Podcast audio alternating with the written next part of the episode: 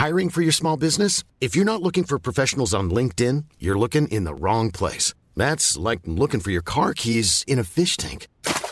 LinkedIn helps you hire professionals you can't find anywhere else, even those who aren't actively searching for a new job but might be open to the perfect role. In a given month, over 70% of LinkedIn users don't even visit other leading job sites. So start looking in the right place. With LinkedIn, you can hire professionals like a professional. Post your free job on linkedin.com slash people today. Escuchas. Escuchas un podcast de Dixo. Escuchas Guavisabi con Cecilia González y Pamela Gutiérrez. Guavisabi, un podcast cultural. Hoy presentamos Guavisabi con olor a pachuli.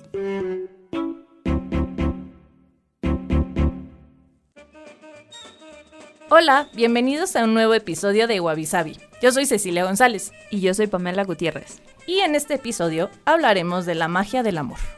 Mm. Y no nos referimos a la metáfora de que el amor lo puede todo, te hace feliz y te obliga a hacer cosas cursis como aprenderse cada personaje de Star Wars o aprender a cocinar o grabar en la penca de un maguey tu nombre.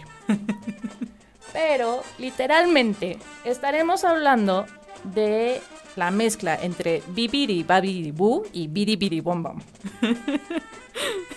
¿No? Y vamos a presentar hechizos y conjuros para llamar al amor o conservarlo y les vamos a ir pues mostrando ciertos modos de hacer esos conjuros para amarrar el amor.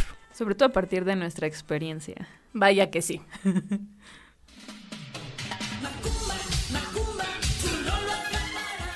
Babear por otra persona nos hace sentir incómodos. Por eso es común referirnos al enamoramiento como un hechizo, metafórica y literalmente. Y pocos como William Shakespeare para hablar del amor. Soneto 141. Cuando uno es hechizado en contra de su voluntad. No es con mis ojos que te amo porque ellos en miles de errores se encuentran. Es mi corazón el que ama lo que mis ojos detestan.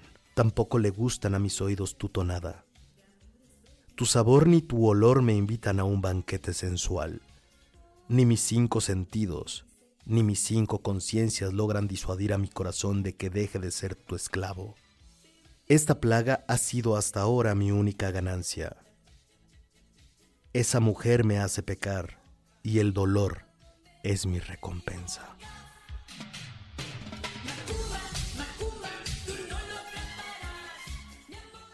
Oh, avisavi.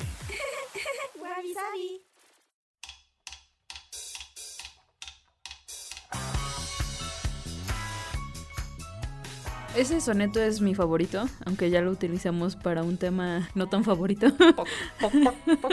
Pero ahora hablando de gallinas y cacareos, vamos a hablar de uno de los productos mágicos o una tendencia mágica para conquistar el corazón de otra persona. Y ese va a ser el vudú. El vudú no es tan negativo como suele pensarse. Este es un culto religioso que mezcla y es un sincretismo entre la religión cristiana o el catolicismo y las religiones africanas animistas que buscan conseguir deseos positivos a través de sacrificios, fetiches, y trances y así conectar con los dioses para que intercedan por un solicitante. Entonces, una de las sacerdotisas más famosas del vudú, que también era conocida como la reina del vudú, es Laveau y era la reina del vudú, pero sobre todo en Nueva Orleans. La verdad, ella es uno de mis personajes femeninos históricos favoritos. Les invito a que lean su biografía y si no, creo que pues más adelante podríamos hacer un episodio de ella porque vale mucho la pena. Ella lo que buscaba era ayudar a las personas, pero sin hacerle mal a terceros, que eso es importante en el vudú. Entonces, por ejemplo, si querías que te fuera bien en los negocios, hacías un sacrificio para que los dioses intercedieran por ti y pues que tú fueras todavía mejor. Si querías conquistar a alguien, pues pedías a los dioses por ejemplo, con los muñecos vudús, que eran fetiches, pues con tus uñas o con tu pelo, era como para que te hicieran o más guapo o más delgado o más fuerte, pero todo era hacia tu persona, no metiéndose con un tercero en cuestión. Pero siempre hay la parte que cambia todo y usaba el vudú de manera negativa. Entonces no eran ya sacerdotes, se llaman bokor, que son literal brujos negros que ayudaban a manipular a terceros, que es esta idea de tener el muñeco vudú, estarle clavando agujas en la entrepierna o en la espalda o en el corazón, ya sea para conquistarlo o hacer daño. Entonces, por ejemplo, cuando era de negocios, los enfermaban o los hacían morir. O también, por ejemplo, si te gustaba una muchacha o un muchacho, pero ya estaba comprometido, hacían todo para matar al al prometido. Entonces ya estaban jugando con terceras personas en vez de estar haciendo pues las cosas para uno mismo. Y se supone que este tipo de vudú es el origen de la leyenda de los zombies que era también una manera de pues, tener esclavos para las plantaciones en ese momento. Y bueno, ya luego fue creciendo como ese mito y ahora los zombies ya son luego los que corren súper rápido y caminan por el techo y así. y, comen cerebros. Realmente los zombies pues eran muertos vivientes que ellos no sabían, que tú podías averiguar si era un zombie porque no tenían pies y los ponías a trabajar. Realmente, o sea, usabas a un muerto para que fuera más productiva, por ejemplo, tu hacienda de algodón o tu negocio y demás. Y hay pues toda una mitología detrás de, del vudú que te digo, podríamos hacer todo un episodio de todo lo que significa el vudú. El vudú, pero por lo menos en cuestión de magia, pues lo que hacen incluso los bokor, que es en cuestión del vudú negro, era por ejemplo hacer el muñequito con el pelo del susodicho en cuestión, pero clavándole el nombre del que contrató el servicio en el corazón o en la mente para forzar un enamoramiento. Entonces, en vez de decir, oye, estoy trabajando con el fetiche, ¿no? Con los dioses, con este sacrificio para ser más seguro, para poder tener valor, para conquistar a esta niña o que me vaya mejor en los negocios para que sus papás acepten nuestro compromiso, pues al final todo era evitando el esfuerzo e irse por la vía rápida. Entonces, eso es importante, que sí existe el vudú, pero normalmente el vudú era para ayudar a las personas, era más de magia blanca. Y sí, hay muchas historias de Marie Laveau que evitaba que se muriera la gente, ¿no? Y intercedía para salvar a la gente. Y ahora que mencionas este tema del vudú blanco, pues también existe la magia blanca, que es un poco más amplia, porque el vudú es algo pues muy particular, pero en general la magia blanca son como todos estos actos mágicos sobrenaturales, pero que son aceptados por la sociedad. están muy relacionados igual a, actos de protección, que tiene que ver, por ejemplo, ahuyentar la mala suerte, eh, mejorar la fortuna, en cierta época mejorar la cosecha, ¿no? Incluso de saber qué día plantar las semillas para que surgiera mejor, como todo este tipo de rituales de prosperidad, integridad, incluso de desarrollo físico y mental, ¿no? Hasta cierto punto es terapéutico, por decirlo eh, de un modo, pero en conexión con el espíritu. Y su base tiene que ver con armonizar la voluntad humana con la naturaleza. Por eso son muchos rituales que incluyen, no sé, flores o como ciertos aromas o piedras o diferentes pues elementos. Justamente en las historias modernas o en los cuentos de hada, como que la magia blanca se asocia pues con una viejita o como una mujer sabia y como esta figura femenina, no necesariamente masculina, curiosamente. Bueno, a lo mejor masculina sería Gandalf, ¿no? en su versión masculina más famosa. Pero tenía que ver mucho con un espíritu maternal y quiero otra vez esta conexión con la madre tierra, por decirlo de algún modo. Y un ejemplo típico de magia blanca contra magia negra, que ahí sí la definición va mucho de la mano con lo que ya nos contaste del vudú negro, es la película Practical Magic o Hechizo de Amor, la de 1998, que a lo mejor recuerdan con Sandra Bullock y Nicole Kidman, que de hecho está basada en una novela que se llama igual de 1995. No sabía que existía el libro, pero pues es justamente la historia de estas dos hermanas brujas, que bueno, vienen de una familia de brujas, y como dicen que hay una maldición en la familia, ¿no? De que de los que se enamoran terminan pues muriéndose, entonces todas son viudas. Y una de las hermanas lanza un hechizo blanco como para conseguir, o como para evitar más bien enamorarse y no sufrir como esta, de esta maldición. Y bueno, la otra hermana, que es Nicole Kidman, eh, usa la magia para otro tipo de cosas y... Para pues, hacer margaritas. Exacto, margaritas y zombies. Bueno, no zombies, pero muertos vivientes también.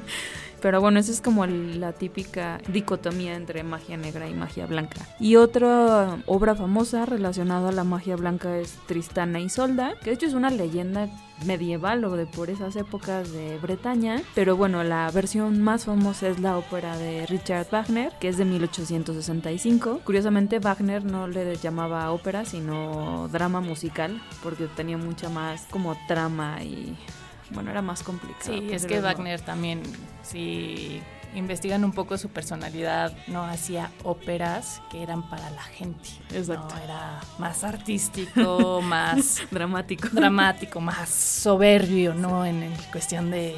No son melodías pegajosas. Exacto. Bueno, si supiera que súper reconocible su ópera. Pero bueno, Tristana y Isolda trata sobre Isolda, que es una princesa irlandesa, y Tristán, que es un noble bretón, que es sobrino de un rey. Y al principio de la ópera, bueno, se odian a muerte porque Tristán mató al prometido de Isolda y ahora por eso ella se va a casar con el rey, con su tío. Y ella le pide a Brangane, que es la doncella, bueno, su doncella, que haga un veneno para matarlo y ella también suicidarse. Son muy Romeo y Julieta en ese sentido, de odio, pero la doncella se equivoca y les hace una pócima de, amor en lugar de un veneno. Entonces de ahí se desenvuelve como toda la tragedia, por decirlo de algún modo, porque pues ahora ella quiere casarse con Tristán, pero pues ya está prometida al rey que es el tío, y entonces obviamente el tío se da cuenta, ya saben como todo este tipo de, de embrollos. Pero es curioso que aquí justamente no era un hechizo negativo con un afán de molestar a otra persona, fue un error, ¿no? Y en ese sentido por eso es magia blanca. Y de hecho un poco el final sigue siendo tragedia, pero al final el rey se entera de que fue un accidente y pues quiere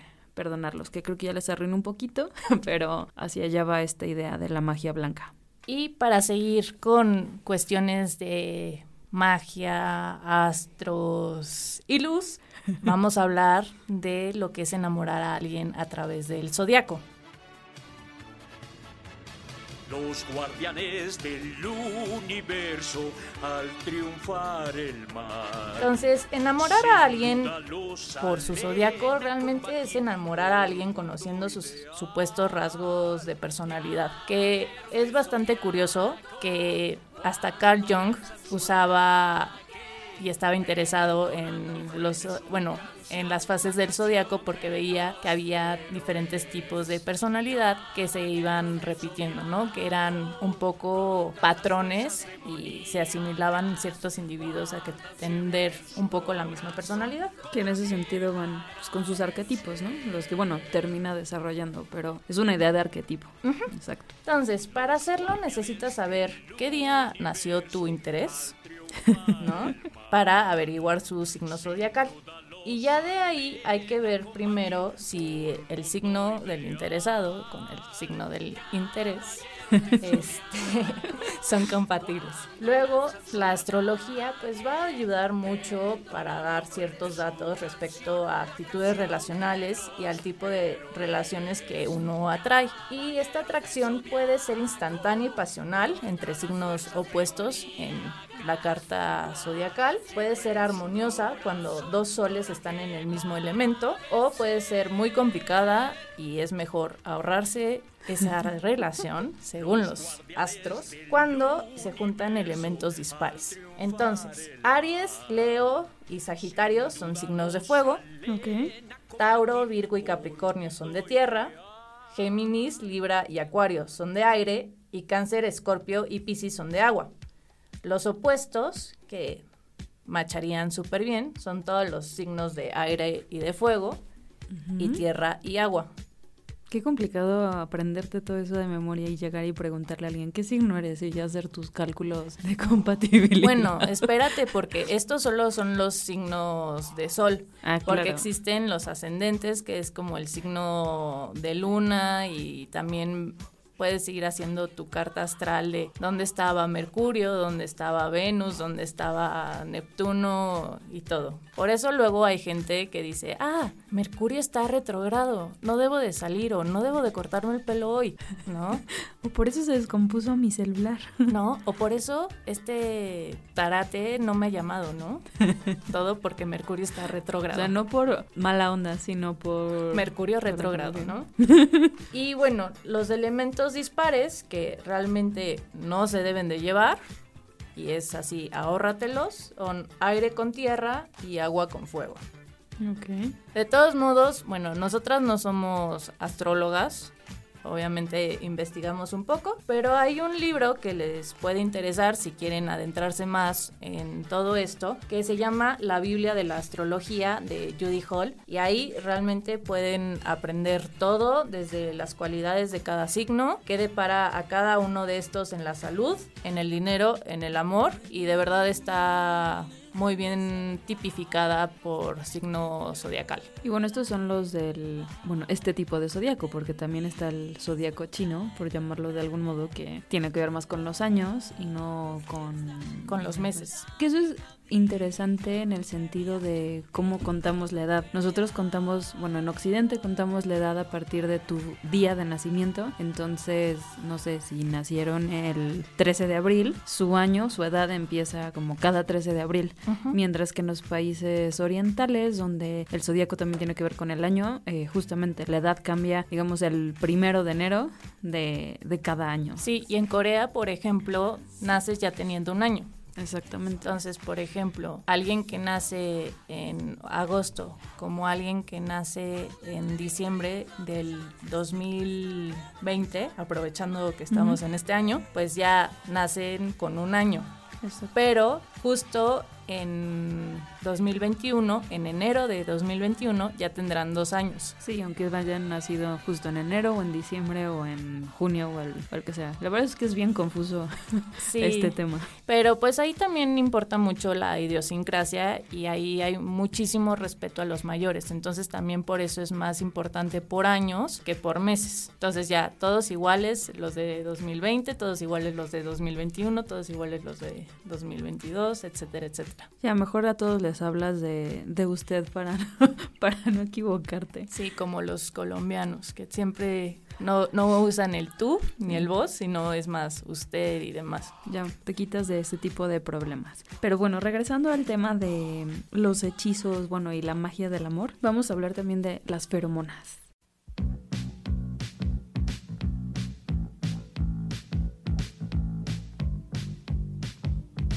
Que suena así súper biológico y de hecho sí es bastante biológico el tema, porque las feromonas son sustancias químicas que los seres vivos secretan y el punto de estas feromonas es provocar cierto tipo de comportamientos en otros individuos, pero ojo, de la misma especie. Y bueno, pueden ser aromas o, ¿cómo llamarlos? Mensajes químicos de cierto tipo y es un medio de comunicación. Por ejemplo, algunas mariposas son capaces de detectar el olor de la hembra a 20 kilómetros de distancia. Y sí están muy relacionadas con temas de atracción o rechazo sexual. O también puede ser de no gracias y, no sé, los zorrillos. Estoy pensando, ¿no?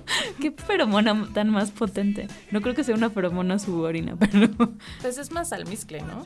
Es un, un olor terrible. También lo tienen los castores. Sí. Ajá. Pero bueno, eso es como para rechazar, no solo sexualmente, sino rechazar. Y bueno, también es para marcar territorio. Sí. tienen diferentes funciones, pero en general las feromonas particularmente se relacionan con temas sexuales.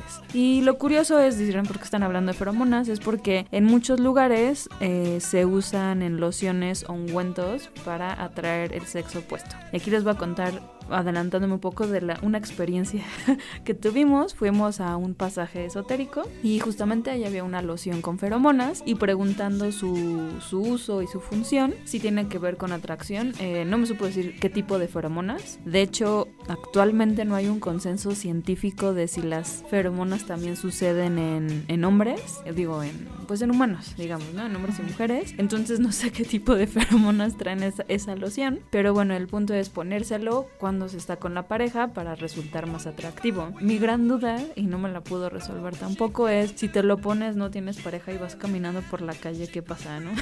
Te van siguiendo los perritos así como, hola, ¿hueles bien? Ahí- a lo mejor ahí te das cuenta qué tipo de feromona tiene la loción. Pero bueno, si quieren intentarlo, pueden comprar estas lociones. Imagínate que sea de ardilla y vas en un parque y ahí todas te están persiguiendo. bueno, yo estaría muerta de la risa. ¿Y lo compraste? No, no lo compré. Podríamos haber hecho el experimento. Porque, adelanto, yo sí me sacrifiqué por el equipo.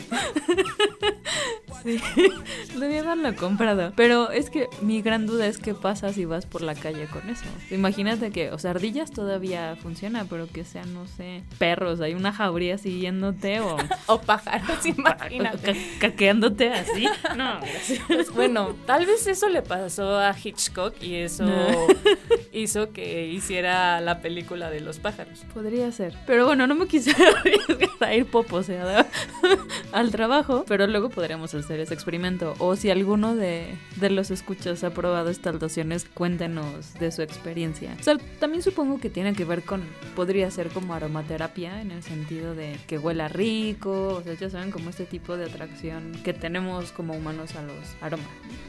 Y un- una obra que trata este tema del olor y el atractivo, pues es El perfume de 1985 que escribió Patrick Suskind y es la historia de Grenouille que él lo describe en, en la obra como uno de los hombres más épicos y abominables de su época. Esto sucede en Francia del siglo XVIII y es la historia de este personaje que es súper sensible a todos los olores y de hecho se siente atraído a cierto tipo de mujeres por su olor y un día se da cuenta que él no tiene olor y que por eso toda la gente lo detesta, ¿no? O sea, su mamá lo abandona desde que nace y como que tiene ahí muchas tragedias y cómo se empieza a obsesionar con este tema de, del olor, no necesariamente de las feromonas, pero del olor. Y un poco relacionado a esto están todos los amuletos para el amor. ¿no? Que hasta cierto punto también tiene que ver con atraer, ¿no? De- no, no con olores, pero de otra manera, como más en términos de energía. Y justamente eh, lo interesante es que es para hacerte más atractivo a ti y no necesariamente como en el vudú, ¿no? Que se trata de hacer que la otra persona se enamore de ti sin razón alguna, por decirlo de algún modo, pero más bien como de sentirte seguro y este tema de resaltar como tus, tus cualidades atractivas. Y pues casi todos los rituales con amuletos tienen que ver con llevar todo eso atractivo tuyo a una, a una piedra, ¿no? Y como que sea una correspondencia energética entre esta piedra preciosa. De hecho, se supone que tu atractivo hace que brille más esa, esa piedra. Y bueno, y de repente ya empiezan a meter ahí arcángeles y temas de Venus y ya dependiendo de, de tu, ¿qué será? Brujo de confianza, a quién le, le reza y quién te está dando como ese poder.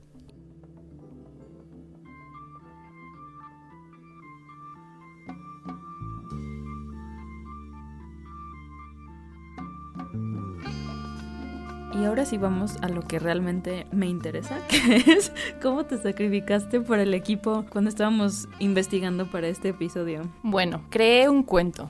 Entonces, se los voy a leer. Ok. Eh, Érase una vez, hace unos cuantos ayeres, cuatro de hecho, que decidí cambiar mi destino de soledad y gatos de cerámica a una vida llena de amor. Después de entender lo que me faltaba y leyendo a Jane Austen y las neurosis que me sobraban, pedí a unos cuantos colegas que me acompañasen al pasaje esotérico, espacio lleno de misterio, fuentes piramidales y amuletos.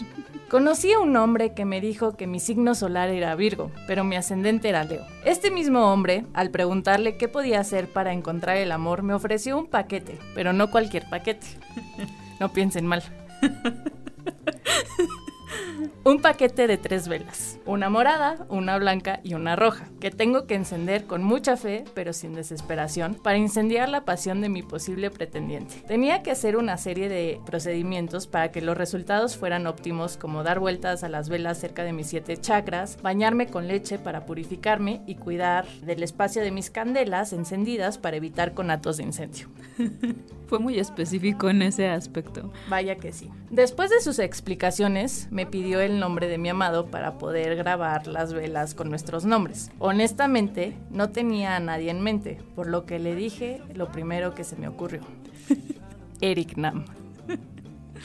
seriamente lo apuntó al lado de la flecha de Marte y el espejo de Venus. No sé qué ocurra, porque soy intolerante a la lactosa y mi cuarto empezó a oler sospechosamente a pachuli. Pero si funciona, les prometo recomendarles el paquete que permitió comprometerme con un idol coreano. Porque evidentemente no tenía nadie a quien hacer un amarre, entonces Y si hubiera estado complicado decir algún otro nombre coreano, entonces. Sí, no, no tenía idea y pues también no se me ocurrió nada. Podría haber dicho Leonardo DiCaprio o cosas así, pero... Que se, igual y si los ubicaba de hecho está sospechoso. Sí. Que debo decir que mientras que el el brujo, tu, tu guía, supo decir Eric Nam perfectamente desde el principio, sufrió mucho con tus apellidos. Sí, o sea, es el mamá, o sea, te amo, me encanta mi apellido, pero ha creado un sinfín de apodos para tu hija.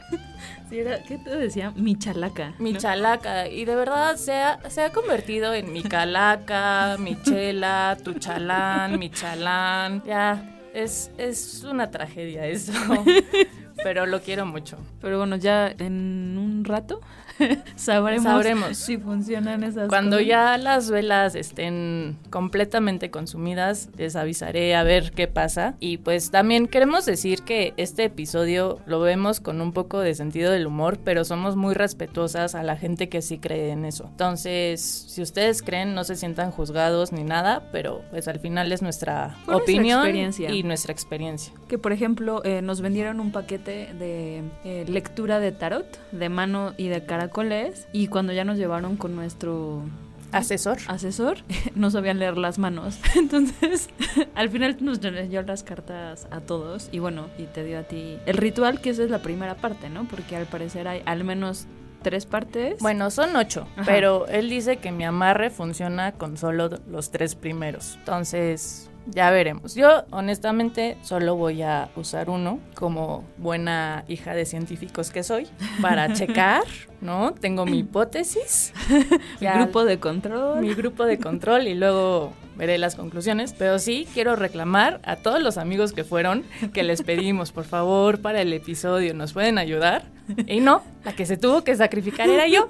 Entonces, bueno, tengo que bañarme con leche y... ¿Deslactosada? Pues ya veremos. Para evitar las reacciones. Sí, pues te digo, soy intolerante, entonces va a estar muy chistoso. Un amigo me dijo que pusiera leche en polvo y ya con el chorro de la ducha ya... ya, se hace leche. ya se hacía pues el menjurje necesario.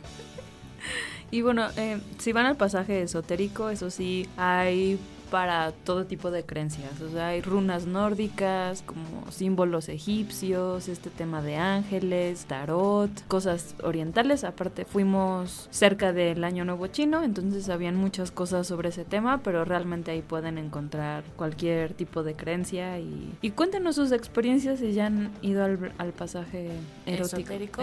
erótico. de pasaje. Te, equivocaste de episodio, amiga. Date cuenta. me quedé en el episodio anterior. Perdón. Eh, bueno, entonces, este, si ya cerramos mejor, antes de que te balcones más. Antes de que les cuente otras experiencias, eh, vamos a. Vamos a qué, Pamela. Vamos a pasar a, a nuestros haikus de, de, cierre. Y ahora, Ceci, empieza tú con los haikus. Mi haiku de este episodio es el siguiente. Intenté amar, pero por la lactosa fallé de nuevo. Mugrosa lactosa. dato, bueno, dato curioso, en México, México es uno de los países con mayor intolerancia a la lactosa. Por eso eres soltera. Mira. bueno, ahora va mi haiku. Uñas en sopa, ranas y murciélagos, luego la peste. ok. Eso fue todo por hoy antes de que empecemos a hablar de otros temas. ¿A hablar? Está, suena manada. Yo no saqué ese tema. Ya, córtanos, por favor. Eh, pero no se olviden de seguirnos en redes sociales, arroba. Y nos escuchamos la siguiente semana. Sí. Yo soy Pamela Gutiérrez. Yo soy Cecilia González. Bye.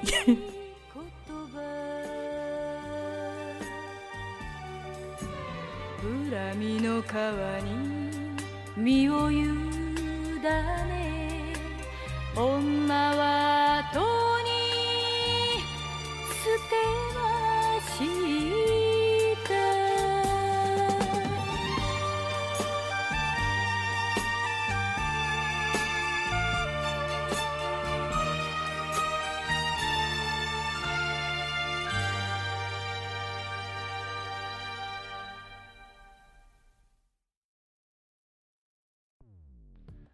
Dixo presentó Guavisabi con Cecilia González y Pamela Gutiérrez.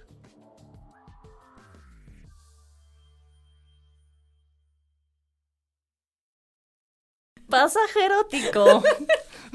Estuve viendo que estos calzones, pues sí, quedaban súper bien. Lo peor de todo es que todo el tiempo estuve pensando, no confundas, no confundas, porque erótico con...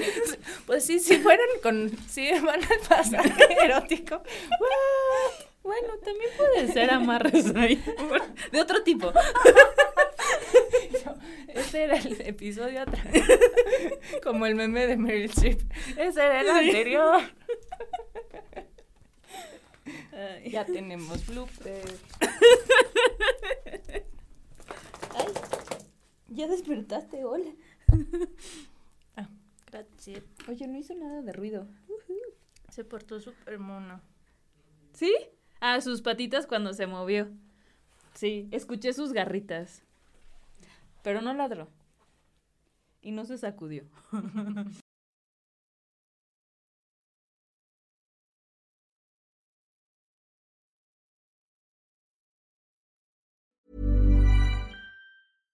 How would you like to look five years younger? In a clinical study, people that had volume added with Juvederm Voluma XC in the cheeks perceived themselves as looking five years younger at six months after treatment. Look younger, feel like you. Add volume for lift and contour in the cheeks with Juvederm Voluma XC. Reverse signs of aging by adding volume to smooth laugh lines with Juvederm Volure XC. For important safety information and to find a licensed specialist, visit juvederm.com. That's J U V E D E R M.com. Not for people with severe allergic reactions, allergies to lidocaine, or the proteins used in Juvederm. Common side effects include injection site redness, swelling, pain, tenderness, firmness, lumps, bumps, bruising, discoloration, or itching. There's a risk of unintentional injection into a blood vessel, which can cause vision abnormalities, blindness, stroke, temporary scabs, or scarring. Talk to a licensed specialist to find out if it's right for you.